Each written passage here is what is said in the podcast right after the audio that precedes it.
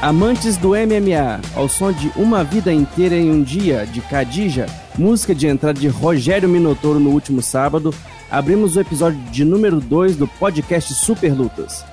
O brasileiro pendurou as luvas no último sábado, no UFC Ilha da Luta 3, ao encerrar a trilogia com o compatriota Maurício Shogun e ser derrotado novamente em uma luta apertada, na decisão dividida dos juízes. Além do duelo das lendas Shogun e Minotouro, UFC Ilha da Luta 3, que encerrou a maratona de eventos em Abu Dhabi, trouxe como destaque a despedida de Fabrício Verdun do Ultimate, o belíssimo nocaute de Francisco Massaranduba e a vitória de Robert Whittaker sobre Darren Till na luta principal. Eu sou VH Gonzaga e vou conduzir esse bate-papo junto com nosso parceiro Lucas Carrano e nosso editor-chefe Eduardo Oliveira. Esse podcast é um oferecimento de OddsShark, sua melhor fonte de cotas para investimento esportivo. Nossos especialistas fazem análises detalhadas de cada luta, com estatísticas, números e histórico dos atletas para que você dê o melhor palpite para aquela noite tão esperada de MMA. Acesse superlutas.com.br barra odds, O, D de dado, D de dado, S e comece a jogar hoje mesmo. Vamos começar falando da trilogia entre Maurício Shogun e Rogério Minotouro, que tiveram a primeira luta em 2005. Queria saber de você, Lucas. É, Bem-vindo de novo. O que, que achou da luta? Olá, VH, amigos do Super Lutas. Um prazer estar de volta aqui no podcast. Olha, é, dá para dizer que sim, foi uma luta animada, equilibrada e era mais ou menos o que a gente esperava. Obviamente, não são dois atletas no auge das suas carreiras, né? Já passaram disso. Tiveram oportunidade, acho que, de lutar em todos os momentos, né? Lutaram no auge físico, lutaram em um momento que estavam ambos mais experientes, mas ali já no momento pouco mais de declínio físico e agora realmente já ali no final de suas carreiras, o Minotauro inclusive que chegou a se aposentar, já tinha anunciado antes, né? Mas chegou a se aposentar após o combate. Então, de certa forma, é, considerando que as expectativas, óbvio, não eram de um combate entre dois atletas no auge, supriu sim, foi um, uma boa luta, foi um bom evento e acho que por mais que para o Minotauro tenha se encerrado com uma terceira derrota para o Shogun, fica uma marca aí de sempre foram combates equilibrados, né? Não foram em momento algum teve atropelo, teve é, passada de carro, nem nada do tipo. Pelo contrário, essa talvez seja um, um 3 a 0 aí pro Shogun muito mais equilibrado do que alguns 2 a 1 ou às vezes até né, resultados empatados aí em duelos que se repetem muito dentro do UFC. Valeu, Lucas. Já a gente comenta mais sobre o restante do card. E aí, Eduardo, o que, que achou da luta? Foi mais ou menos o que você esperava, é, olhando do, dois ícones né, do MMA brasileiro se enfrentando ali no fim da carreira dos dois? Fala VH, Lucas, todo mundo que está escutando a nossa segunda edição do podcast. É uma luta que, apesar dos lutadores não estarem no auge de suas carreiras, já estão caminhando para o momento final de suas trajetórias no MMA,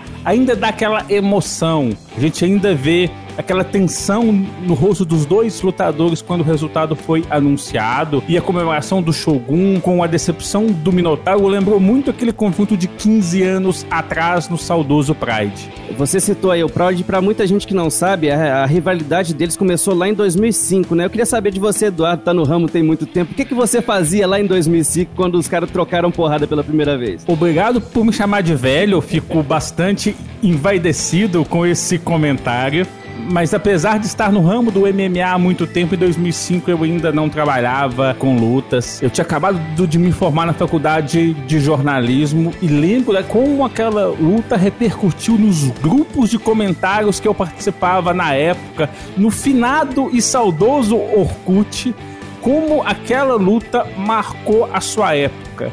Durante a transmissão do UFC Ilha da Luta 3, o Rodrigo Minotauro chegou a dizer que foi a melhor luta de 2005. Eu me arrisco a dizer que talvez tenha sido uma das cinco melhores lutas de todos os tempos. Uma batalha sensacional, knockdown do Minotauro no Shogun, Shogun dando a volta por cima. Uma luta que é obrigatória para todo fã de MMA. Lucas, agora aquela pergunta de interrogatório. Onde você estava em 26 de junho de 2005? Você consegue lembrar daquela luta? Como é que foi para você? Eu tinha 15 anos, né? Nessa época. Não, na verdade não tinha, não. Eu tinha 14 ainda. Eu tava, ia fazer, tava prestes a fazer aniversário. Tô tentando lembrar aqui qual. Eu tava no segundo grau, com certeza. Já que tava começando na escola. Eu lembro que eu assisti a luta no dia seguinte. Se eu não, se eu não me engano, foi no domingo que eu consegui acompanhar. Alguém tinha gravado e eu vi. Eu não lembro quem foi. Nessa época era até comum, porque muitas das vezes essas lutas passavam em canais a cabo, é, não era um tempo como hoje, né? Que era fácil acesso a esse tipo de coisa e muito menos é, se quiser, quisesse ver na internet, assim, por exemplo, não dava, né, cara? 2005 ali, internet era internet escada, era um era no máximo uma banda largazinha de um mega ali para quem tinha muito privilégio. Então... Já que eu sou o velho da história, eu preciso de dizer para vocês. Provavelmente ninguém se lembrará, mas antes do Band Esporte, do combate, eu tinha que apelar pro Soapcast. Pra quem não sabe o que era Soapcast, é basicamente o torrent da transmissão. Alguém que tinha o sinal de transmissão abriu uma porta no computador dele pro pessoal logar e pro pessoal assistir. O negócio travava toda hora. Não só assim, a gente acho que a gente até chegou a comentar isso aqui já, né? Não além do fato da gente ter trabalhado junto muitos anos, ter sido das pessoas estava ali no Super Lutas por muito tempo, a gente já se conhece antes disso. Você é irmão de um, de um dos meus amigos de escola, meu amigo até hoje, o Pedro, que é o irmão mais novo do, do Eduardo. E eu lembro de, se eu não me engano, eu já tive na sua casa algumas vezes que se foram feitos ali alguns, algumas gambiarras, né, para colocar em termos aí um pouco pouco ortodoxos, que era o Soapcast em alguma luta assim, ou não sei se era Dream, Pride, alguma coisa assim, ligada do computador na TV via cabo VGA e um cabo P2 e era uma TV ainda de tubo. Não era nem aquela, não era nem TV digital, era uma TV de tubo que tinha de arrumar um adaptador e ligava, o computador ficava bem no cantinho ali e saía um cabão VGA para ligar na TV e um, um, cabo de P2 com áudio pra gente assistir aquele negócio tudo travando. Exatamente isso, você se lembrou muito bem. Eram as gambiarras que a gente fazia numa época que não tinha transmissão aberta pro Brasil, não tinha canal fechado. Muita gente reclama do canal Combate, às vezes o preço é caro, mas todo preço vale a pena para quem passou por aqueles perrengues lá no início dos anos 2000. Viajando pelo túnel do tempo e estacionando em 2020, eu queria saber de vocês como vocês analisam essa terceira luta entre os brasileiros. Voltando do túnel do tempo para 2020, acho que não dá para comparar o primeiro duelo deles em 2005 para o fim dessa trilogia em 2020. Acho que são dois lutadores que ainda têm alguma técnica, mas que a movimentação já não é a mesma, que os caras não têm mais o mesmo tempo, a mesma velocidade. Isso conta muito. Mas ainda teve emoção. É importante a gente salientar que o Shogun sempre foi um cara que conhecido pela acrocação, aquela agressividade, um nocauteador teve que apelar três vezes para derrubar o Minotouro, porque caso contrário, provavelmente o vencedor nas três oportunidades seria outro. E o Minotouro, por outro lado, mostrou mais uma vez que apesar da idade, 42 anos, ainda tem aquele jogo de boxe canhoto que é difícil para qualquer pessoa. E o Minotouro coloca um ponto final na carreira dele sem grandes títulos, sem um grande cinturão, mas com a certeza que ele fez um grandes lutas, proporcionou grandes espetáculos. Antes da trilogia que selou a aposentadoria do Minotauro, a gente teve a apresentação do Verdun, que também se despediu do UFC naquele evento. E acabou sendo um pouco menosprezado antes da luta, não sei se essa palavra é certa, mas provou que muita gente estava errada. Cara, o Fabrício Verdun, acho que essa foi uma a, a vitória característica, né? Com a assinatura e a marca registrada do Verdun. Ele é um, um caçador de hype, digamos assim e talvez, inclusive, até quando o hype esteja nele mesmo, é, acaba o resultado sendo assim. Ele é muito é, avesso, talvez, a essa, esse excesso de publicidade, essa descrença pública, ou esse excesso de crença pública. Ele consegue é, se dar muito bem nesse tipo de situação e às vezes até se complicar também nesse tipo de situação. Foi o que ele fez aí quando venceu o Fedor Emelianenko, é, quando venceu o Caim Velasquez e agora, é, para citar, né, para não ficar aqui citando exemplo um atrás do outro, mais uma vez, ele era azarão para esse combate contra o Gustafsson, apesar do Gustafsson jamais ter sido visto neste nível como peso pesado, então havia é, as pessoas meio que ignoraram e passaram por cima disso em nome talvez de um histórico ali é, que o Gustafsson tinha na categoria de pesos meio pesados. E outra coisa, o cara que estava aposentado, embora o Verdun também não tenha lutado é, em tanto tempo, o Gustafsson che chegou a anunciar a sua aposentadoria. Então tem essa diferença de experiência na divisão e tudo. E o nível de jiu-jitsu também, que é muito superior, né? Não tem nem comparação. É, o Gustafsson é um kickboxer, ele não é um atleta que tem, embora tenha ali é, uma base e bons companheiros para treinar wrestling, treinar defesa de chão, esse tipo de coisa, ele não é um atleta que vem da, da luta de chão. Então ele vai ter um pouco mais de dificuldade contra um cara da estirpe do, do, do, Verdun é as coisas ficam bem mais difíceis para ele. E Verdun foi lá e fez aquilo que menos se esperava ou e para aqueles que já o conhecem aquilo que mais se esperava, né? Conseguiu essa finalização muito bonita saindo das costas pro, pro armlock, é um movimento que você não vê normalmente, assim, não vê comumente, né, dentro do MMA. E com uma bela finalização, ganhou a vitória, saiu com o passe valorizadíssimo, e ele que já havia decidido, né, que encerraria sua passagem pelo UFC com essa luta, saiu de uma forma que geralmente é, as pessoas não conseguem. O, o, matchmaking do UFC é famoso por fazer isso, né? A gente viu a Paige Van que pegou uma casca grossíssima aí na Amanda Ribas na última luta do contrato. O, o, isso é uma estratégia né, que o Joe Silva implementou muitos anos e agora o Sean Shelby e o Mick Maynard têm levado adiante de forma bem consistente. Tá a fim de sair, testar o mercado? A gente vai te dar lutas horríveis para você se dar muito mal e sair em baixa, e aí das duas uma, ou você fica, ou você sai e não consegue aquilo que você estava imaginando. E o Verdun conseguiu reverter esse quadro, né? Deram uma luta complicada para ele. É, não era, obviamente, o esperado que ele fosse vencer ali, especialmente pelas pessoas que casaram esse combate. E ele conseguiu sair muito bem, venceu rápido, é, de forma convincente, mostrando que o jiu-jitsu dele ainda é de altíssimo nível e pode garantir várias vitórias, especialmente numa categoria como a de peso pesado.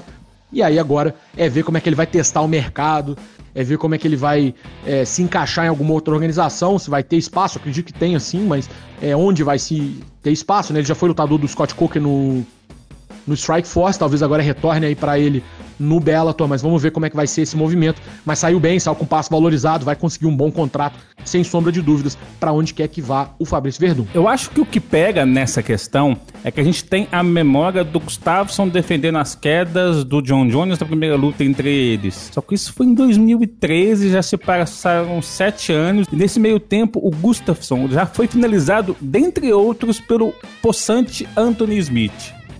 Então, quando a luta chegou no chão, era questão de tempo para o Verdun pegar o braço e levar para casa. O Gustafsson foi o terceiro atleta a subir dos meios pesados e se dar mal da divisão de cima. A gente teve recentemente o Ilir Latif e o Sam Pro também que perderam nas experiências deles. E queria saber de vocês, isso serve para um, como um aviso para o John Jones para mostrar que o buraco é um pouco mais embaixo? Olha, VH, acho que pode ser um alerta sim, né? Claro que essas é, colocações que tentam generalizar muito são sempre um pouco perigosas. Então a gente tem que ter um pouco de cuidado, porque cada caso é um caso, depende muito de inúmeros fatores. Mas é, dá para dizer sem sombra de dúvidas, até porque a gente criou uma impressão que não é falsa, diga-se de passagem, que a divisão de pesados ela é um pouco mais rasa do que as demais, e é.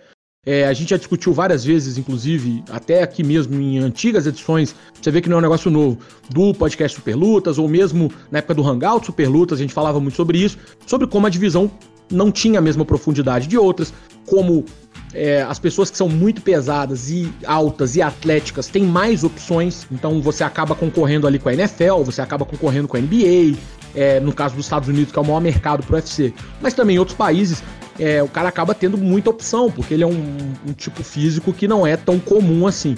Então acaba sendo um pouco mais escassa a qualidade e a profundidade né, do talento dessa competição na categoria até 120 quilos. O que não quer dizer, por outro lado, que qualquer um vai se criar ali, né? Então, assim, mesmo nomes bons do meio pesado, tem que se levar em consideração uma série de fatores.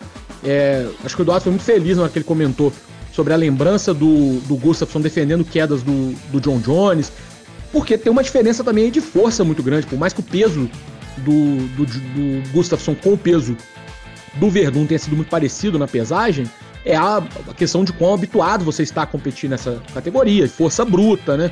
Uma coisa é um cara que luta aí com 109, 110 quilos, mas tá trincado. Outra que tá acima um pouco daquele peso que normalmente ele anda. Então, o porte físico, estrutura óssea, densidade muscular, tem uma série de fatores aí que influenciam nisso, para o cara ser um peso pesado legítimo ou se alguém que está ali tentando a sorte nessa categoria. Então acho que isso aí fica um recado importante. A gente já viu várias vezes caras que acham que é só descer de categoria que vai mudar tudo. E não é bem assim, né? Essa questão do peso ela é muito importante, óbvio, mas nem sempre o cara que é maior ou o cara que está em uma categoria que não tem tanta gente vai se dar bem porque há muitas coisas para se levar em conta aí e o aspecto físico é algo assim fundamental dentro do esporte de combate, não dá para ser tirado da equação não. Assim que o Verdun encaixou a chave de braço no Gustafsson, o John Jones foi até o Twitter e postou um emote com, com um sorriso provocando seu velho rival.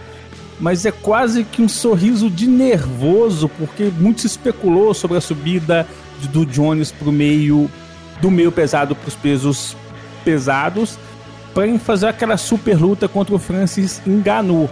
E ele sabe que ali o né, tem muito mais força bruta do que ele enfrenta nos meio pesados. O Gustafsson, que sempre foi um cara alto, um cara forte ali na divisão de até 93 quilos, foi dominado no chão com alguma facilidade pelo o Verdun, que nem é um cara muito grande dos pesados. O Verdun, perto do Enganu, como a gente disse antes, parece um meio pesado. Então, acho que o buraco para qualquer pessoa que queira subir é muito mais embaixo. Eu queria saber de vocês, então, como que fica a situação do Gustafsson na carreira dele. Após a luta, ele fez uma publicação falando que estava tudo bem, que isso faz parte do jogo. Foi pra luta muito pesado. Muita gente pensou que ele ficaria subindo de divisão. Melhor para ele voltar ou tentar mesmo ali na, na, nos pesados. É uma situação complicada, né, a do Gustafsson. Mas assim, cara, ele tem, ele construiu com justiça, principalmente porque quando ouve as palavras disputa de cinturão e peso meio pesado, ele realmente não vence, mas consegue ter performances é, de altíssimo nível. Foi assim,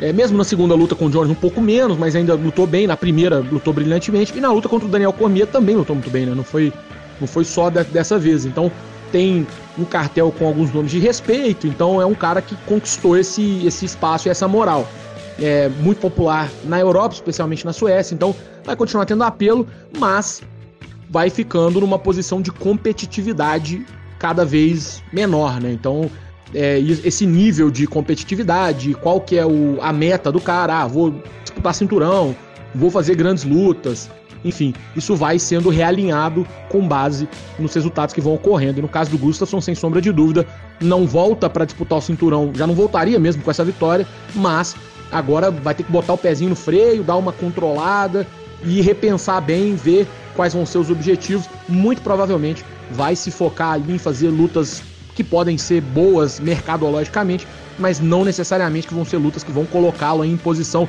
de destaque. Mas será que o Gustafsson quer isso? O Gustafsson quer fazer lutas uh, chamativas, lutas simplesmente do dinheiro? Vamos só lembrar que cada pessoa é uma pessoa. A gente falou agora há pouco do Shogun, e o Shogun parece ser uma pessoa confortável com a situação que ele tem. Faz uma luta por ano, ganha a bolsa dele, tem até uma boa sequência de vitórias recentemente, mas o foco dele há algum tempo não é estar no topo do ranking. Será que o Gustafsson pensa da mesma forma? Mas esse é o cara que tatua todas as suas derrotas no braço. Todas as vezes que ele subiu no octógono, ele tem uma marca no braço. Pretas quando ele vence, transparentes quando ele perde. E até uma pequena curiosidade, na primeira luta contra o John Jones, ele pintou a estrela metade preta, metade branca, porque ele se considera vencedor apesar do resultado oficial. Esse cara que carrega as vitórias e as frustrações dele na pele Será que aceitaria correr sem ter um, um lugar para chegar, sem ter o cinturão? A gente falou agora de brasileiros que tiveram sucesso no UFC da Luta 3, então a gente não pode esquecer do nosso Francisco Massaranduba, que conseguiu um grande nocaute na última luta do card preliminar. Vamos lá, Lucas, como é que você analisa aquele confronto? Você enxergou ali o Massaranduba começou bem, teve aquele susto no segundo, mas encerrou daquele jeito que fez o Brasil vibrar. O Massaranduba, ele tem esse estilo, né, visceral de lutar. Então acho que é nada mais acho que é esperado do que as lutas terem esse momento aí, às vezes que deu um susto aqui, outro ali, mas ele luta realmente. Né, acho que a, a, frase célebre dele que marcou a, a, não só a carreira, mas a vida do Massaranduba é o do nasci para dar porrada em outro homem. Então, essa mentalidade dele acaba falando mais alto, ele vai realmente pro confronto. Acho que talvez o ponto aí mais marcante desse combate, de forma, acho que até infeliz, digamos assim, foi a interrupção do combate, né, que foi muito contestada e eu acho que até pior, ela acabou gerando um movimento de duas partes muito perigoso, que é a primeiro a reação do Dan Hardy e teve também o Paul Felder, mas o Dan Hardy até mais é, com o Herb Dean, que não foi um comentário dele na transmissão, ou não foi uma análise dele, foi praticamente interpelar o cara, levantar e chamar pra porrada. E depois, o Herb Dean também vindo a público e fazendo o breakdown do negócio, explicando e falando. Eu acho isso extremamente prejudicial pro, pro esporte, porque a, a função do árbitro, acho que quanto mais discreto o árbitro for, melhor. E, obviamente, quanto no caso do. Você pode até citar, ah, mas, pô, o comentarista de futebol não fala da arbitragem. Mas o comentarista de futebol não trabalha para a CBF, ele não trabalha para quem contrata.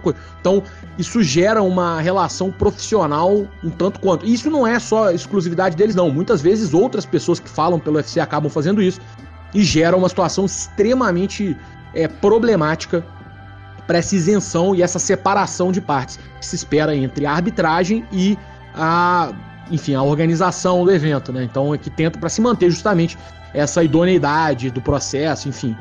O Herb Dean tentou justificar depois, ele deu a explicação dele. É, eu até entendo que é um pouco mais complexo do que as pessoas. Isso é outro ponto também. Eu acho que não existe um esporte que, como o MMA, que tenha tanta pessoa envolvida que não sabe as regras. Sabe? Tem muita gente que está envolvida com o MMA, acredita em mim. Muita gente, mesmo que está envolvida lutando, sabe? Atleta que não sabe, técnico que não sabe, promotor que não sabe, é, árbitro que infelizmente não sabe. Tem muita gente que, que encaixa nessa é, nesse grupo. Então, é, ele até deu uma explicação. De alto nível, né, Lucas? Sim, a gente sim. não tá falando do cara que faz o evento aqui no interior não. do interior. É turma que tá lá no UFC mesmo, que não sabe das regras. Tô falando de gente de alto nível, gente que compete internacionalmente, ou que, enfim, atua internacionalmente, mas não conhece tanto. É, eu, eu, tive a felicidade de sempre ser muito próximo do Mark Goddard em todo o tempo que a gente trabalhou. Para mim é o melhor árbitro do, do mundo hoje. E embora também cometa seus erros, enfim, tenha, né? Isso acontece. E eu sempre gostei muito de conversar com ele. Ele me explicou muita coisa. Eu conversei muito com jurados, com, com pessoas que fazem a parte de sanção. Eu sempre tive uma relação muito boa com comissões atléticas, não só do Brasil, mas mesmo fora do, do país também.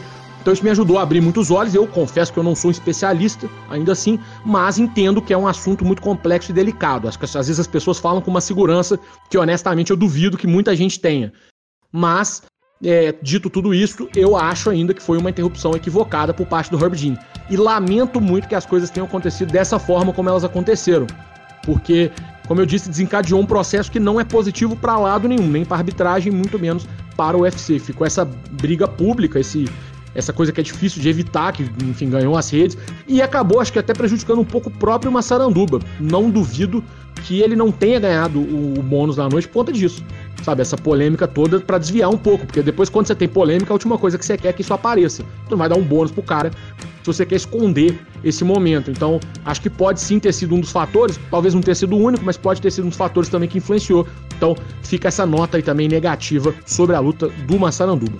Acho que o principal fator pro Massaranduba não ter levado o bônus foi que ele não bateu o peso, né? Verdade, né? E o UFC, não tinha nisso. por via de regra, não premia com bônus quem não bate peso que é uma pena. A parte chata é que o Herbert transformou um nocaute em um nocaute técnico. Como o Jay Herbert caiu em câmera lenta, com as pernas perdidas, ele caiu nocauteado. O Massaranduba, que dentre outras coisas fez uma belíssima luta, pegou um cara que vinha com uma boa sequência de triunfos, nocauteou, sobreviveu a um castigo ali no segundo round e deu provavelmente a melhor entrevista do ano, aquela que a gente tem que escutar quando a gente não tá muito bem com a vida, a gente tá meio bravo com alguma coisa, só escutar a entrevista do Massaranduba que você vai ficar mais leve, mais tranquilo, melhor do que qualquer coach que a gente tem pela internet. Passando a régua nesse primeiro round, vamos agora para o quadro Vale a Pena Lembrar de Novo.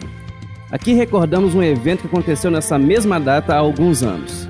Numa semana como essa, mas há nove anos, o lendário russo Fedor Emelianenko, que chegou a passar quase 10 anos sem perder, sofreu sua terceira derrota consecutiva, algo inédito na sua carreira e que não voltou a se repetir desde então, encerrando de forma dramática a sua tenebrosa passagem pelo hoje extinto Strike Force. A derrota em questão foi para o veterano Dan Henderson. O combate entre eles foi a luta principal do Strike Force em parceria com o M1 Global, sendo realizada após a disputa de cinturão das pesos galo feminino entre Marlos Cohen e Misha Tate, vencida por Tate via finalização. Mesmo vindo de duas derrotas seguidas para os brasileiros Fabrício Verdun e Antônio Pezão, Pedro ainda era o favorito nas casas de apostas. Tanto o russo quanto o norte-americano não deram tempo para se estudarem e foram para a trocação franca.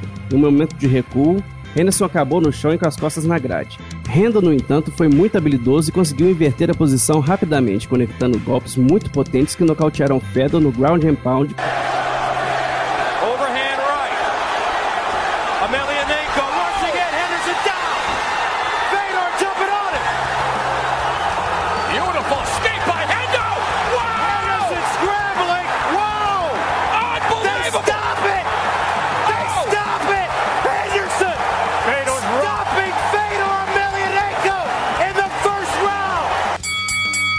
Voltamos para o segundo round e se no primeiro nós falamos de lutas marcantes, agora a gente tem que lembrar que tivemos uma luta principal. Na última luta da noite nós tivemos o encontro de duas PDs da divisão dos médios, Robert Whittaker e Darren Till, que flertam ali com a disputa de cinturão depois que Paulo Borrachinha e Israel Adesanya resolveram suas diferenças. Começando com você, Lucas, o que, que você achou da luta principal? Foi uma luta digna ali que fechou com chave de ouro card? Foi sim, cara. Foi, foi uma luta boa. Acho que a gente já esperava, né? São dois atletas de alto nível, dois dos principais nomes né, da categoria. O Darren tinha um cara que bateu na trave alguma, algumas vezes. Tem uma hora que parecia que ia realmente chegar ali a disputa de cinturão com uma vitória para chamar de sua e um título para chamar de seu. Acabou que não rolou. E o Whittaker, que é um ex-campeão. Então acho que isso já fala por si só. O que acontece é que eu acho que eu não sei, tinha, tinha uma expectativa muito grande da vantagem física, né, do, do, do, tio falar muito alto. Ele é um cara que poderia facilmente ser um meio pesado, ao passo que o Whittaker já foi meio médio, né? Então, acho que havia essa expectativa de que a parte física pudesse falar muito, mas o Bob Knuckles realmente é um cara duríssimo e esse combate entre eles, sem sombra de dúvidas, fechou é, essa temporada de lutas aí na, na Ilha da Luta com chave de ouro. Foi, foi uma grande, não foi o melhor dos combates que já foram realizados ali nesse momento. A gente teve várias lutas que foram muito boas nesse, nesses eventos aí em Abu Dhabi, mas foi uma luta digna sim. É, não discordei do resultado, achei um resultado. Acho que na verdade também nem houve polêmica em cima desse resultado. Uma vitória clara do Ítaca, que se posiciona como um cara que vai eventualmente voltar a disputar esse cinturão de alguma forma, né? Perdeu o título, mas não vejo é, muito caminho assim que não seja ele uma hora ou outra acabar voltando a disputar até é, por suas características e pelo momento da divisão que não está com tantos desafiantes assim. Então, meio médio a gente vai lembrar aconteceu uma, um momento semelhante algum tempo atrás, que o pessoal ficava dando voltinha ali e acabava voltando, embora fosse uma, uma categoria historicamente muito profunda. E são fases, né? O médio agora está nessa, nesse momento. Acho que o Itaker é um nome forte que deve eventualmente voltar assim, a disputar o título, seja numa revanche contra o Adesanya ou seja é, contra o Paulo Borrachinha, caso ele vença e conquiste o título mundial. Eduardo, a gente conseguiu ver uma luta bem tensa de cinco rounds, muito técnica, mas você acha que ali no final ganhou o melhor? Hoje o Whittaker é um lutador melhor que o Tio. O Tio ainda é um cara muito jovem, tem 26 anos, um cara que pode evoluir muito na carreira dele ainda, mas o Whittaker em julho de 2020 é um lutador mais rodado. Vamos só lembrar que, dentre outras coisas, ele passou por duas batalhas com o Yoel Romero e pessoas não costumam voltar ao octógono com a mesma vida depois de enfrentarem um cubano. O Whittaker perdeu aquela luta pro Adesanya, que é um striker melhor, mais condecorado, e voltou fazendo uma boa luta contra o Tio. Sofreu um pouquinho no início, até perdeu o primeiro round, mas depois conseguiu se impor e levar essa vitória na decisão. Sobre o que o Lucas disse anteriormente, eu discordo um pouquinho. Acho que se o Adesanya vencer o Borrachinha, talvez o australiano barra neozelandês tenha que fazer, tem que rodar mais um pouquinho, fazer pelo menos mais uma luta, porque ele acabou de ser nocauteado pelo nigeriano, né? Na luta principal, nós vimos dois caras fazendo um confronto bastante intenso. Depois da luta, o Robert chegou a afirmar que ele treinou pronto para uma disputa de cinturão. Vocês acham que ali, do jeito que ele se apresentou contra o Darren, ele estaria pronto para bater de frente com o Borrachinha ou com a Adesanya numa eventual luta pelo título? Acho que sim, cara. O, o Robert Whittaker hoje é, sem sombra de dúvidas, um cara que tá ali no topo da categoria.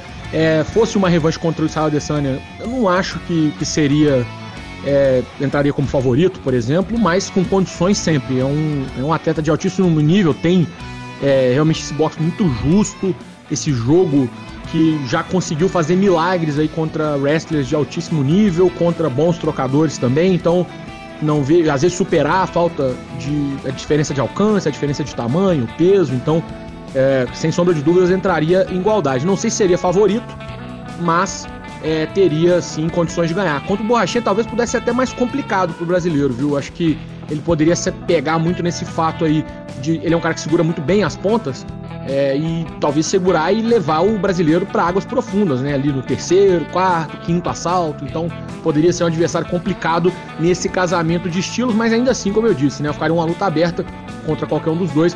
Mas é sem sombra de dúvidas a referência hoje fora dessa disputa de cinturão do que vai ser o topo da categoria até 84 quilos pelos próximos meses, pelo menos até ano que vem, enfim, vai ser, vai, vai orbitar em torno desses nomes aí. É, eu, eu, eu acompanho o Lucas nessa, acho que se o Adesanya vencer, talvez o Whittaker tenha que esperar um pouco mais, porque ele acabou de enfrentar o nigeriano. Mas uma luta que pode ser interessante seria um, uma luta de eliminação pro título bastante bastante legal da gente ver seria ele contra o Jared Cannonier, que vem vencendo todo mundo aí, um cara grande, forte. E seria uma ótima oportunidade de a gente ver aquele velho duelo que a gente gosta tanto, de velocidade versus força, para carimbar aí um possível desafiante ao cinturão dos médios. Agora vamos para o nosso quadro Decisão dos Jurados. Cada um dos nossos comentaristas escolherá um ponto de vista e tentará contrapor o de seu debatedor. Hoje vamos de polêmica. No sábado nós tivemos a despedida do Minotouro do esporte aos 44 anos de idade. Apesar de ser muito famoso não só no UFC, o Rogério nunca chegou a disputar um cinturão pela organização. Ele estreou na empresa em 2009 e teve altos e baixos por lá. Mesmo assim, podemos dizer que ele deixou sua marca no Ultimate? Eu acho que mais do que o Minotouro marcar seu nome no UFC, o Minotouro marcou seu nome no MMA. Vamos só lembrar que o Minotouro chegou no UFC depois de conseguir uma belíssima carreira no Japão, no Street Pride, dizendo, como eu havia dito antes, uma das maiores lutas de todos os tempos. O cinturão é importante? Claro que é.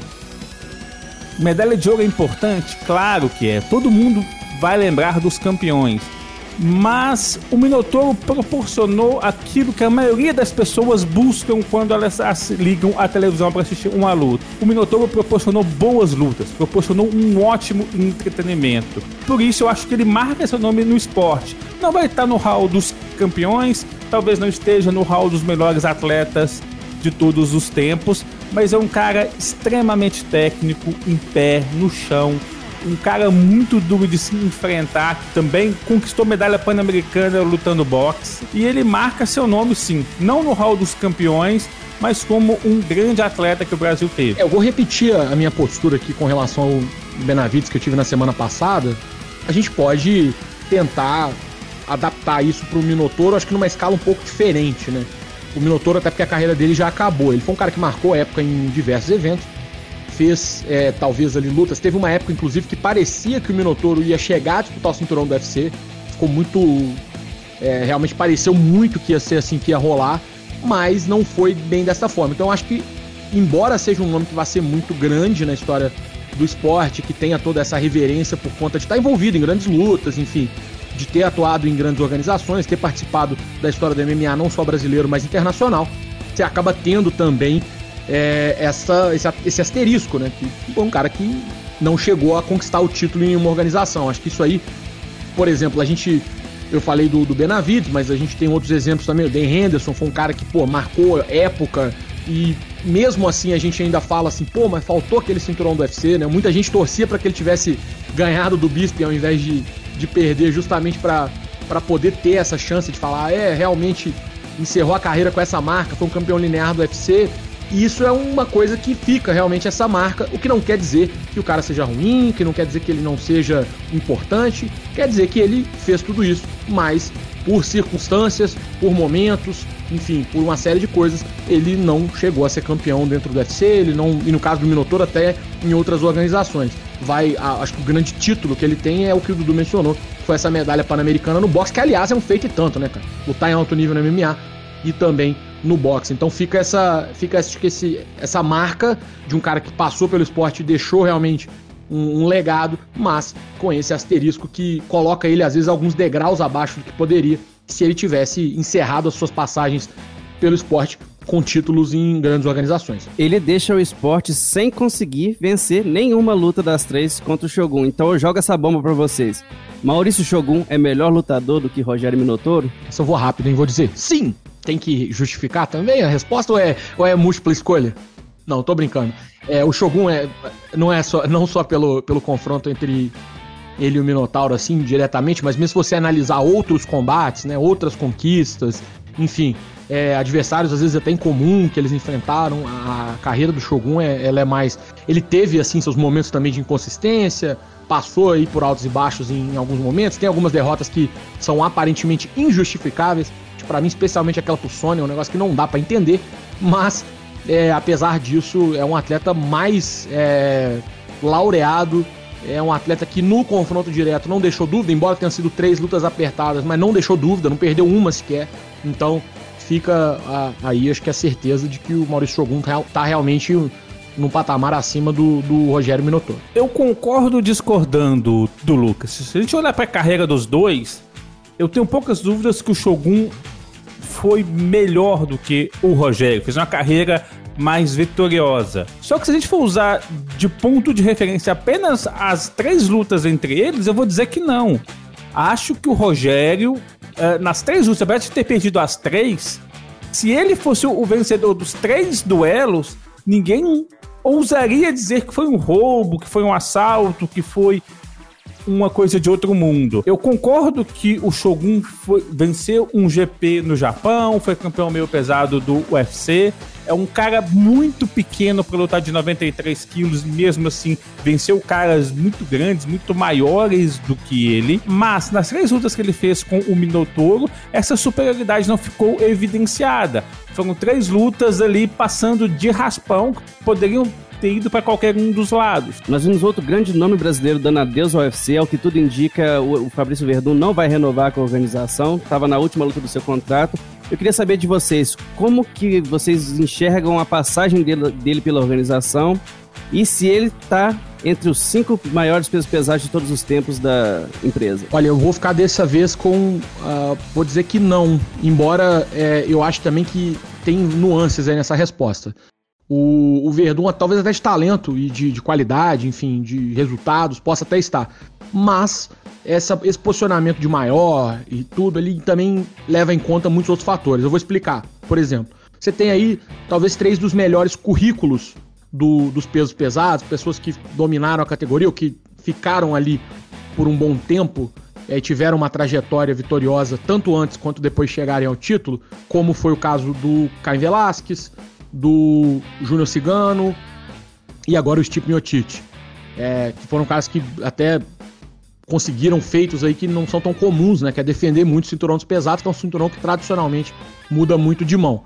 E por outro lado, você tem algumas outras figuras que, embora você possa, obviamente, questionar que não venceriam o Verdun numa luta, é, elas acabaram representando muito pro UFC em outros aspectos, que é o caso do Range Couture, por exemplo, que conseguiu, né? Foi ali um cara que subiu, que conquistou cinturões em duas categorias diferentes.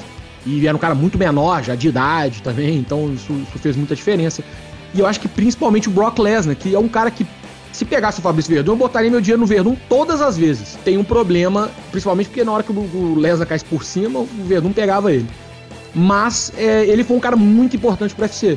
Muito, assim. É, foi o protagonista do, da luta, talvez aí antes do, desse novo momento do UFC, né? De, enfim, quebrar barreiras, mas um cara que ajudou a popularizar demais o esporte dos Estados Unidos.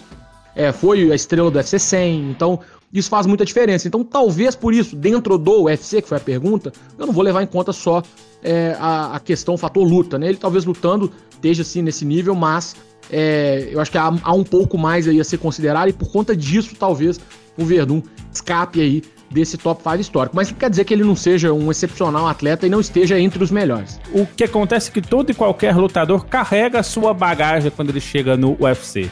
Você citou o Brock Lesnar, ele só é o que é porque ele trouxe a bagagem que ele tinha da WWE. Então, se a gente conta essa bagagem histórica de vendas do Lesnar, a gente tem que contar tudo que o Verdun fez fora do UFC para marcar o nome dele na organização. É um cara que já finalizou Fedor, finalizou Minotauro, dois marcos. Ele é o cara que quebrou a longa invencibilidade que o Fedor Emelianenko tinha no MMA. Aquele triângulo vai ficar marcado como um marco na virada da história da divisão de pesos pesados. O cara, até então imbatível, foi finalizado. E ele carrega tudo isso quando ele volta pro UFC.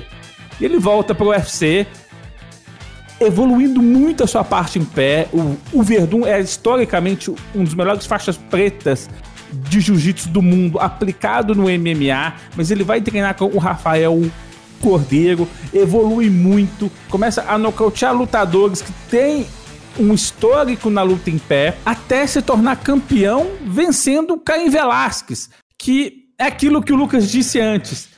Se a vitória vale para o Shogun ser melhor que o Minotauro, ou mais especificamente, se a vitória vale para o Davidson ser melhor que o Benavides, a vitória tem que valer para o Verdun estar à frente do Velasquez nesse ranking. Fechamos a conta desse assalto e deixamos vocês com um trecho da entrevista marcante de Massaranduba após a vitória sobre Jai Herbert no UFC Ilha da Luta 3. Sempre eu falo, bater é fácil. Aguentar até o final é difícil, né? E eu tô aí, né? Prova viva. Eu queria mandar um abraço pro meu filho aí. Olha o papai aqui na frente da televisão, moleque. Oxe! Porra, boa luta, adversário muito duro. Olha a minha cara aqui, tá toda costada. Mas é isso aí, eu vim pra, pra guerra. É o meu futuro é treinar cada vez mais. Porra, tá na hora, né? Tô com 41 anos. E eu vou subir agora pra 77, né? Vou botar uma carcaça de homem aí. E vou subir pra 77. E os caras de 77 que me esperem aí. E, porra, tô sofrendo muito pra bater o peso. Mas eu eu fiz a minha dieta um pouco errada aí, né? Cheguei aqui, comi comida errada. Mas que eu sou cozinheiro também, né? vou subir pro 77, vou, vou começar outra, gagar outra, outros caminhos aí de 77. Voltamos para o terceiro e último round do nosso podcast e agora vamos fazer um apanhado do que rolou no restante do card. Nathaniel Wood derrotou John Castanheda na decisão unânime dos juízes. Ramazan Emeev derrotou Niklas Stolze na decisão unânime dos juízes. Penny Kianzage derrotou Bet Pitbull na decisão unânime dos juízes. Tanner Bozer derrotou Rafael Bebezão por nocaute técnico no segundo round. Movizar Evloev derrotou Mike Grande na decisão unânime dos juízes. Tom Aspinall derrotou Jake Collier por nocaute técnico no primeiro primeiro round. Jesse Ronson finalizou Nicholas Dalby com mata-leão no primeiro round. Francisco Massaranduba derrotou Jai Herbert por nocaute no terceiro round. Hanzad Shimaev derrotou Riz Maki por nocaute técnico no primeiro round. Alex Cowboy derrotou Peter Sobota na decisão unânime dos juízes. Paul Craig finalizou Gad Murad Antigulov com um triângulo no primeiro round. Carlos Paza derrotou Marina Rodrigues na decisão dividida dos juízes. Fabrício Verdão finalizou Alexander Gustafsson com uma chave de braço no primeiro round. Maurício Shogun derrotou Rogério Minotouro na decisão dividida dos juízes. E Robert Whittaker derrotou Darren Till na decisão unânime dos juízes. Então, Lucas Eduardo, vou abrir aqui para vocês que quiserem comentar alguma luta que vocês acham que destacou ali, tirando as principais que a gente já comentou, fiquem à vontade. Eu acho legal a gente trazer a luta da Marina contra a Esparza. Outra luta equilibrada. Eu pensei que a Marina fosse conseguir empatar a terceira luta dela no UFC. É aquele velho conflito de domínio versus dano.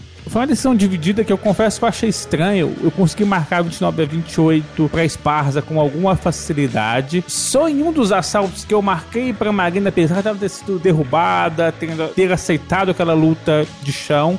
Mas acho que do primeiro pro segundo round, a Carla Espaza terminou a parcial com o nariz enfiado no octógono, tomando soco na lateral da cabeça. Eu acho que aquela imagem pode fazer a gente mudar o round de lado. Mas nas outras parciais é aquilo que eu havia dito. A Marina conseguiu o dano em muito pouco tempo, mas a Espaza dominou por muito tempo. E o Rafael Bebezão, que fez sua terceira luta pelo UFC, e acabou que eu fiquei um pouco decepcionado com a atuação do, do Rafael. Tive a oportunidade de entrevistar ele na semana anterior à luta. Estava bastante empolgado, mesmo ele teve o adversário trocado no, de última hora, era, ele ia lutar contra o Justin Tafa, acabou enfrentando o Tanner Bowser. na luta em si, ele não conseguiu desempenhar um bom papel, não conseguiu Tava uma luta muito tensa, ele não atacou muito seu adversário. Ele acabou aí sendo surpreendido com nocaute e perdendo sua segunda luta em três apresentações pelo UFC. Eu vou falar aqui da vitória do Hamza Timaev sobre o Riz Maki. O Riz Maki, aliás, que eu também conheço, ele é um atleta que foi. Assim, conheço pessoalmente, né? Que eu quero dizer. Ele foi campeão no, no Reino Unido, é um cara que tem uma trajetória boa ali pelo, pelo MMA no Reino Unido, é da Irlanda do Norte tem é, um gabarito ali, não é peso meio médio, isso faz muita diferença, nesse caso especialmente. Então, como foi chamado aí às pressas, acabou aceitando a luta na categoria de cima e Cara, muito complicado. A parada tortíssima. É, até quando foi anunciado esse combate, eu falei, pô, conhecendo o Reese, sabendo que ele é um cara bacana, que merece realmente estar no UFC, enfim, e brilhar. É, tomara que ele tenha assinado um contrato aí longo e, e assim, que justifique esse, essa primeira piaba que ele vai levar. E dito e feito, né, cara? O Hamza Timaev, eu tinha comentado algumas vezes, falei nas redes sociais e tal, também. É um dos caras mais assustadores que eu já vi pessoalmente, assim, na minha vida. É, é um negócio de louco, sabe? É, vai ser campeão do UFC? Vai ser, pô, um dos grandes? Não sei? Isso é muita coisa em jogo, mas que ele tem muito talento bruto e, e tá longe ainda do, do, teto pelo visto, isso ele tem. Sabe, é, é, é, impressionante a agressividade. Ele, apesar de ter dificuldade ali ainda tropeçar no idioma, ele tem muito carisma. As pessoas, né, ele tem essa, esse jeito assim meio brincalhão, um cara que se diverte espancando os outros, né? Então que veja bem esse tipo de humor é, chechiano é meio complicado mas ele. É, eu, eu acredito piamente que vai ser um cara que vai estar tá aí entre os tops da categoria em breve. Tem talento para isso, é só uma questão de time e circunstância, né? Tomara que ele seja.